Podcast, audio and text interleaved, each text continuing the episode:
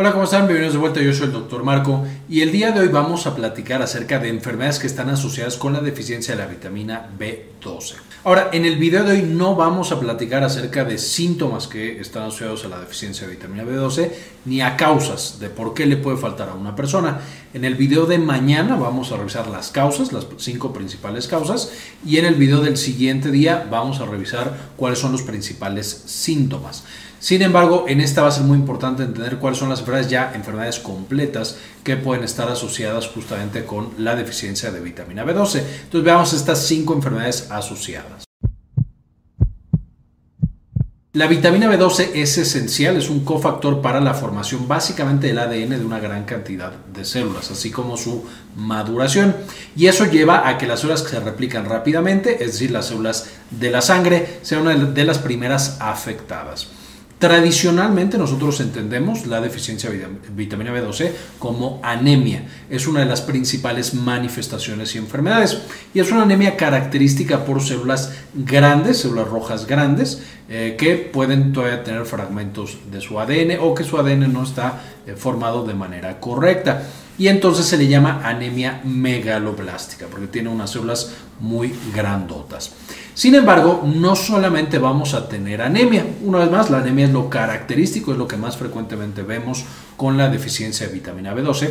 Sin embargo, las otras células de la sangre también se pueden ver afectadas y podemos llegar a presentar trombocitopenia, es decir, que los niveles de plaquetas disminuyan y podemos llegar a presentar también leucopenia, es decir, que las células del sistema inmunológico, células blancas o leucocitos, también disminuyan, llevándonos, por supuesto, en el caso de la trombocitopenia, a un mayor riesgo de hemorragias y de la leucopenia a un mayor riesgo de infecciones o que las infecciones sean más severas.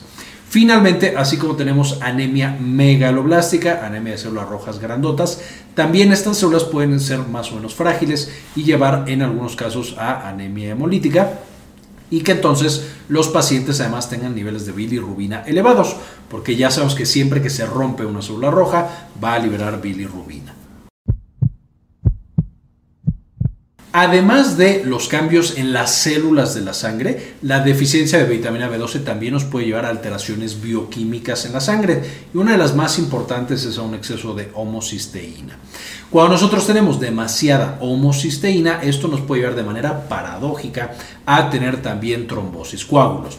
Y estos coágulos pueden aparecer básicamente en cualquier parte del cuerpo, no solo en partes tradicionales, como por ejemplo los miembros inferiores, las piernas, o tradicionales en sentido de pulmón, sino que pueden tener trombosis, por ejemplo, en cerebro, que son bastante, bastante raras, o en alguna otra parte del cuerpo en la que no es característica. La hiperhomocisteinemia es una patología en sí, es una alteración en sí, que puede darle a otros pacientes, no solo a los que tienen deficiencia de vitamina B12.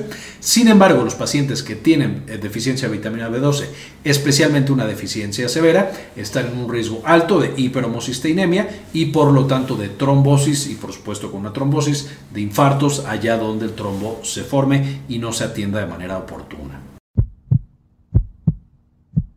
La vitamina B12 también es un cofactor muy importante en la mielinización de todas nuestras células. Entonces, todas las células que requieran de mielina para hacer su función, evidentemente también vamos a tener que requieren de vitamina B12. Esto por supuesto es especialmente crítico cuando estamos en el periodo de desarrollo, en niños, y veremos en otros videos de vitamina B12 y deficiencias porque esto es tan importante. Sin embargo, en adultos también podemos perder la mielina y entonces tener características desmielinizantes, especialmente una neuropatía. La neuropatía por deficiencia de vitamina B12 puede ser en cualquier parte del cuerpo. Y entonces, enfocándonos ahorita en los nervios, vamos a tener una neuropatía sensitiva.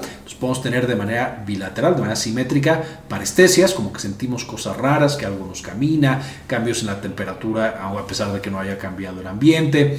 Podemos tener también eh, cambios motores y entonces tenemos problemas para mover ciertas partes del cuerpo o sentimos debilidad, no podemos mover esa extremidad con la facilidad con la que lo teníamos antes. Una vez más, casi siempre estas alteraciones van a ser simétricas, afectan los nervios de los dos lados, pues porque tengo la deficiencia de vitamina B12 en todas partes del cuerpo. Puedo tener esta desmilinización óptica en el nervio óptico y entonces empiezo a perder la agudeza visual, ya no veo de la manera adecuada porque el nervio, por supuesto, también se está degradando. Puedo tener pérdida del equilibrio, especialmente por los nervios de la propiocepción que ya no mandan señales.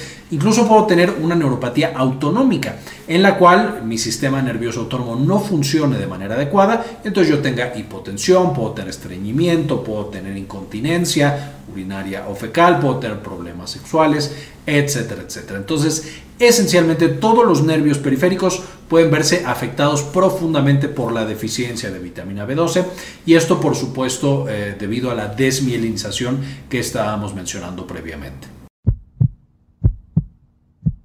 Vamos a tener que así como los nervios periféricos se pueden afectar por la deficiencia de vitamina B12, el sistema nervioso central va a ser exactamente lo mismo, también se puede llegar a afectar.